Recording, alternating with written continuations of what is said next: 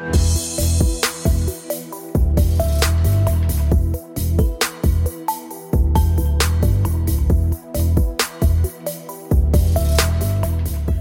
beim Ärztetag. Mein Name ist Dennis Wüssler. Heute ist der 16. Januar. Es ist der Donnerstagabend. Heute hat der Bundestag zusammengesessen, hat sich mit dem Thema Organspende beschäftigt und eine für manche überraschende Entscheidung getroffen. Ich bin heute im Hauptstadtbüro in Berlin. Vor mir sitzen Thomas Hommel. Grüß dich, Thomas. Grüß dich, Dennis. Und Arno Fricke. Hallo, Arno. Hallo, Dennis. Ihr habt das natürlich alles live verfolgt. Anno, vielleicht nochmal für die, die es noch nicht im Detail mitbekommen haben, was hat der Bundestag heute entschieden? Ja, wir haben einen spannenden Tag erlebt. Der Bundestag hat sich anders als vielleicht in der Öffentlichkeit erwartet worden ist, für einen Gesetzentwurf entschieden, der den Menschen mehr Möglichkeiten geben soll, sich ihre Entscheidung zur Organspende und ihre Haltung zur Organspende zu entwickeln. Damit hat der Bundestag sich gegen den Gesetzentwurf von Gesundheitsminister Jens Spahn, Karl Lauterbach und aus allen anderen Fraktionen eben auch Abgeordneten, insgesamt 22, 222 Abgeordnete hatten diesen Antrag gezeichnet. Das ist die Überraschung dabei dass eben Jens Spahn hier unterlegen ist. Erfolgreich war der Antrag, dem Annalena Baerbock, die Grünen-Vorsitzende, ein Gesicht gegeben hat. Und da waren eben auch äh, aus allen Fraktionen, außer der AfD jeweils, Abgeordnete dabei. Wie gesagt, hinter dem Spahn-Lauterbach-Antrag standen 222 Abgeordnete. Vorher hinter dem Baerbock-Matthijs Kipping-Antrag standen 191 Abgeordnete.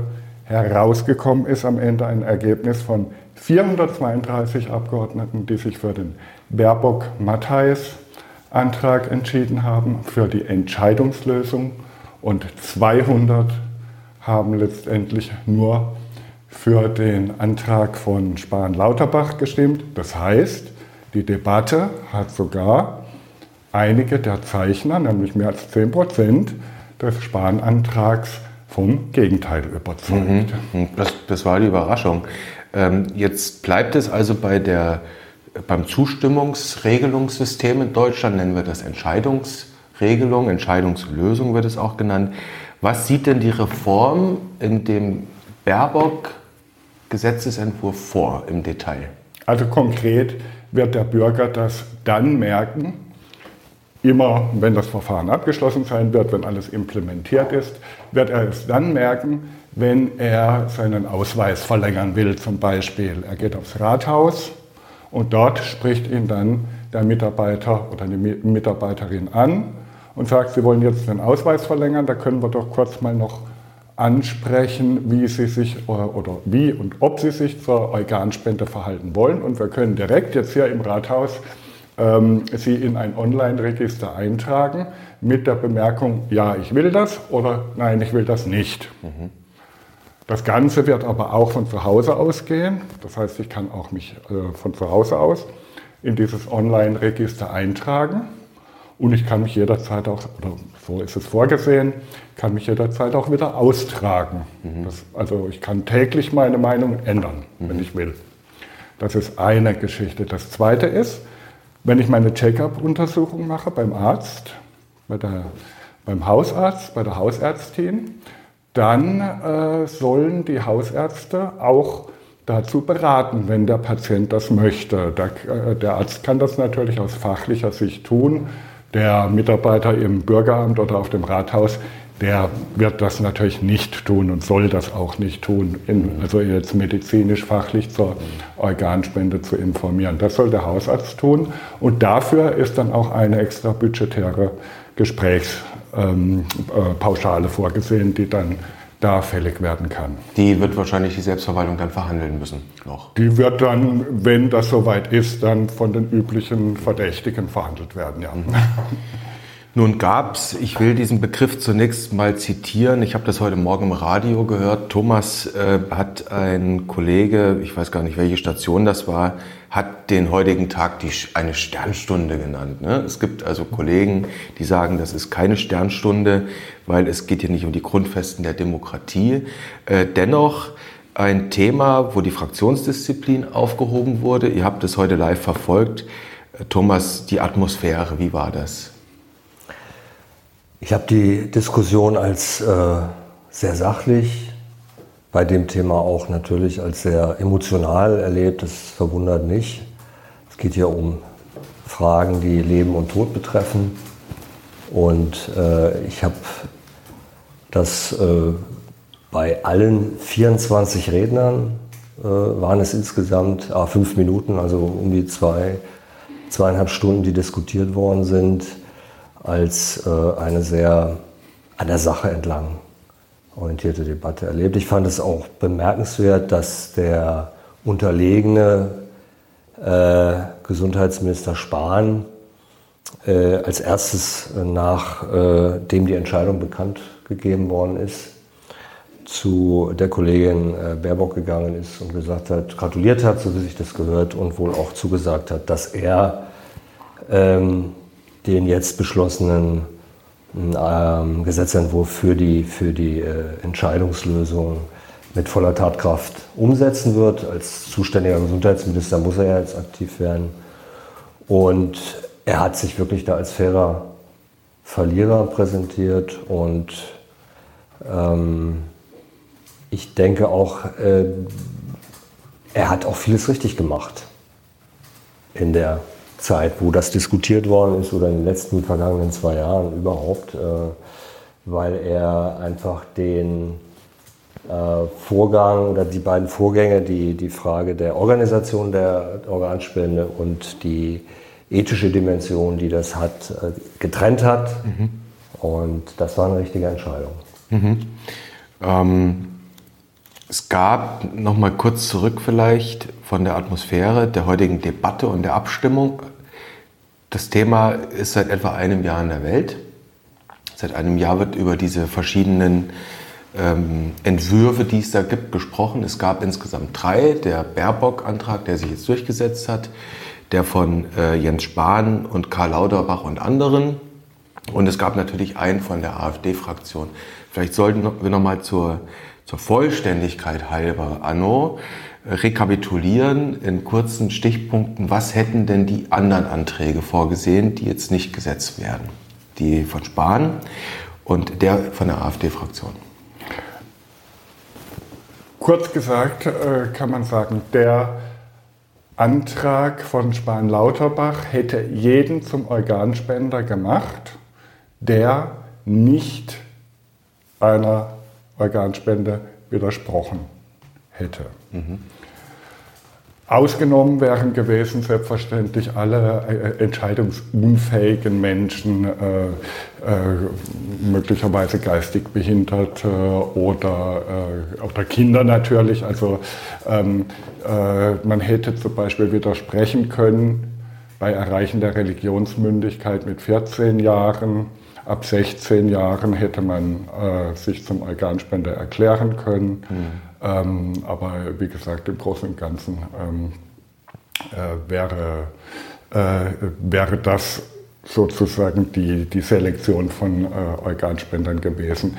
Man wäre also automatisch als Organspender volljährig geworden, sagen wir mal. Hätte diese Entscheidung aber auch jederzeit und hätte, hätte, hätte, diese Entscheidung natürlich immer revidieren können. Das mhm. äh, ist natürlich auch da vorgesehen. Bei den Anträgen übrigens auch, was ich vorhin äh, schon gesagt habe, man hätte sich in ein Register, man kann sich in ein Register eintragen. Das wäre jetzt auch beim Spahn-Lauterbach-Antrag mhm. natürlich so gewesen. Ein Register äh, soll geführt werden. Ähm, das wird voraussichtlich jetzt auch, also wahrscheinlich wird der Ort, und da ist es gleichgültig, äh, bei welchem der Anträge, äh, das B-Farm sein. weil das jetzt mit dem äh, DIMDI eben fusionieren wird und das DIMDI wäre der geeignete registerführende Ort gewesen. Aber mut, mutmaßlich wird es so sein, dass das Register, das jetzt natürlich kommt nach dem Baerbock-Gesetz, nach der Baerbock-Reform, wesentlich mehr Einträge enthalten wird als das ähm, Register, das mit der Spahn-Reform gekommen wäre, weil wir ja wissen, dass die Zustimmung pro Organspende der Bevölkerung sehr viel höher ist als Leute, die Ausweis haben. 40 Prozent hieß es zuletzt, haben etwa einen Organspendeausweis dokumentiert. Wir haben, äh, es gibt ja Umfragen, die relativ jung sind. demnach haben 84 Prozent sich positiv zur Organspende geäußert. Ähm, in den jüngsten Umfang haben sich 40 Prozent, also wurde festgestellt, dass voraussichtlich 40 Prozent ähm, der Menschen einen Organspendeausweis bei sich tragen, wobei man natürlich nicht weiß, was drin steht. Also da kann ja auch die Ablehnung drinstehen. Das kann man davon, äh, daraus nicht schließen, dass das automatisch eine Zustimmung ist. Äh, Tatsache ist aber, dass ähm, die Zahl der Organspenden und die Zahl der gespendeten Organe de facto zurückgeht. Mhm. Nach einem kurzen kurzen Frühling, ähm, äh, also wir hatten ja 2012 den Organspende- äh, oder Allokationsskandal, sagen wir mal, ne, um korrekt zu bleiben, den Verteilungsskandal. Und ähm, seitdem sind die Zahlen kontinuierlich zurückgegangen. Dann sind sie zwei Jahre lang kurz wieder nach oben gegangen, nur, also nur sehr gering jetzt und jetzt wieder abgestürzt. Ja. Es ist ja klar, das haben ja alle auch, alle Anträge auch und alle, Befür äh, alle Redner heute, du brauchst bei der Organspende natürlich immer ein Vertrauen mhm. in die Organisationen, die das organisieren, die das managen. Mhm. Ähm, und deswegen glaube ich, auch wenn es, äh, was ja nicht auszuschließen ist, was wir natürlich nicht hoffen, dass es nochmal zu einem Skandal kommt, werden wir leider erleben, dass dann die Zahlen wieder einbrechen. Das äh, wird bei der jetzt gefundenen Entscheidungslösung so passieren können. Das wäre aber auch passiert oder könnte auch passieren, wenn man sich für die Widerspruchslösung entschieden hätte. Mhm. Ähm, das hat zum Beispiel Hilde Matters von der SPD auch klar gesagt. Einen signifikanten Zusammenhang zwischen der Regelung der Organspende und der Höhe der Zahl der Spenden gibt es nicht. Es mhm. unterliegt so vielen Faktoren, mhm. die sich schwerlich beeinflussen lassen. Der ein, ein, ein Faktor, den du ansprichst, ist sicherlich auch die Ablauforganisation in den Kliniken. Da gab es ja vergangenes Jahr bereits eine Reform. Thomas, das sollten wir kurz rekapitulieren. Was war das? Was haben die da gemacht? Das war das Gesetz zur Verbesserung. Ich gucke hier gerade mal äh, auf mein iPad, weil ich äh, mir solche langen Gesetzesnamen schlecht merken kann in meinem Alter. Gesetz zur Verbesserung der Zusammenarbeit und der Strukturen bei Organspende. Das äh, GZSO im April 2018 vom Bundestag verabschiedet.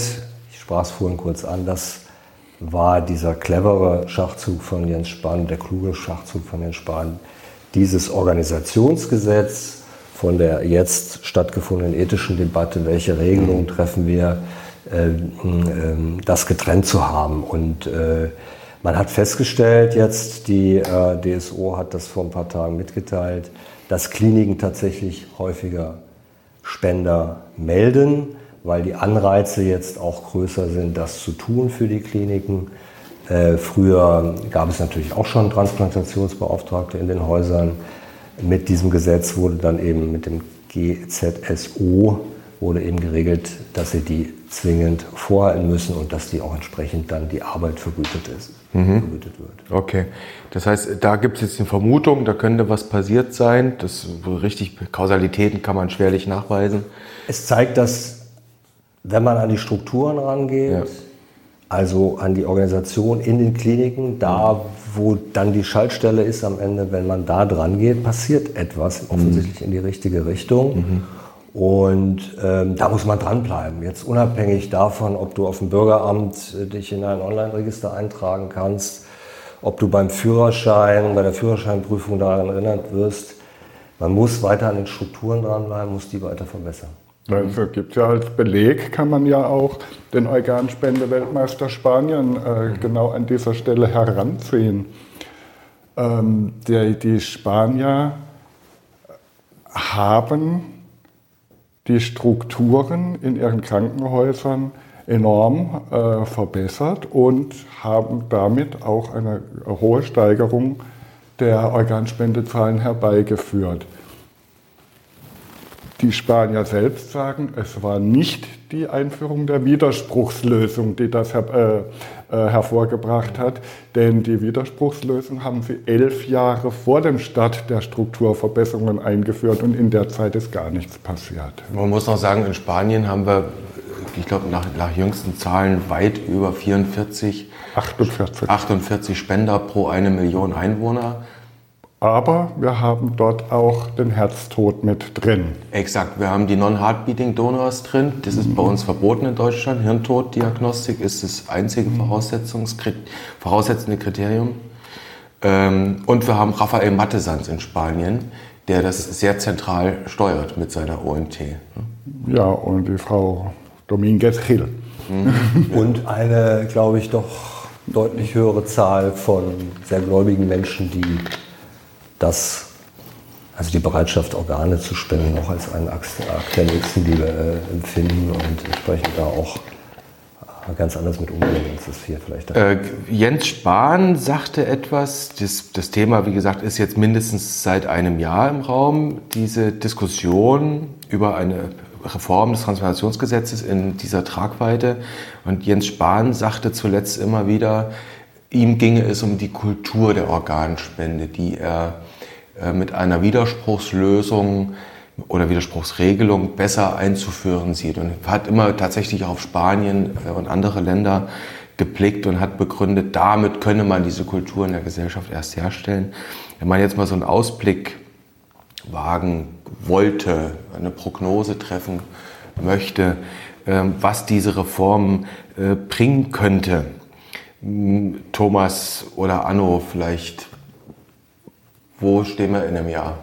Also ich glaube, Anno, um dir kurz vorzugreifen, ich kann es aber kurz machen. Ich bin überzeugt, dass wir in den nächsten Monaten eine steigende Zahl von Organspenden erleben werden, schon aufgrund der Diskussion, die jetzt stattgefunden hat mhm. um dieses Thema. Das hat sehr viel Aufmerksamkeit auch in der Öffentlichkeit äh, bewirkt. Und ähm, das ist immer so, wenn man etwas breit diskutiert, beschäftigen sich die Menschen mhm. damit. Und ich glaube, dass hier schon der Effekt vorprogrammiert ist. Mhm. Ich glaube aber auch, das habe ich ja schon gesagt, wenn es, was ich nicht hoffe, zu einem Skandal kommt, kann das auch schnell wieder dazu führen, dass die Zahlen abstürzen. Mhm. Und ähm, ich freue mich, wenn ich aufs Bürgeramt gehe und eben nicht nur irgendwelche Papiere ausfülle oder Papiere bekomme, sondern möglicherweise dort auch ein Gespräch über Organspende führen kann. Ja, warum denn nicht? Mhm. Vielleicht menschelt es dann ein bisschen mehr auf der Amtsstuhe. Mhm. Wie siehst du das, Anno? Wir werden in einem Jahr nicht wissen, also ich könnte mir vorstellen, dass die Organspendezahlen äh, steigen. Wir werden äh, in einem Jahr aber nicht wissen, warum. Mhm.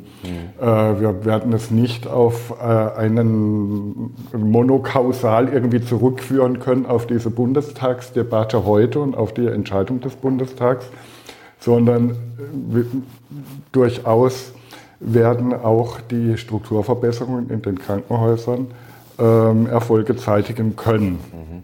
Und da müssen wir jetzt einfach abwarten auf die nächsten Bilanzen der äh, DSO, mhm. was sich in Deutschland auf diesem Gebiet tut, wie viele Hirntote in den deutschen Krankenhäusern identifiziert werden. Das waren nämlich erschreckend wenig in der jüngeren Vergangenheit. Ja von denen, die möglich gewesen äh, waren, gerade mal 8,2 Prozent. Das heißt also, da ist sehr viel Luft nach oben. Ja.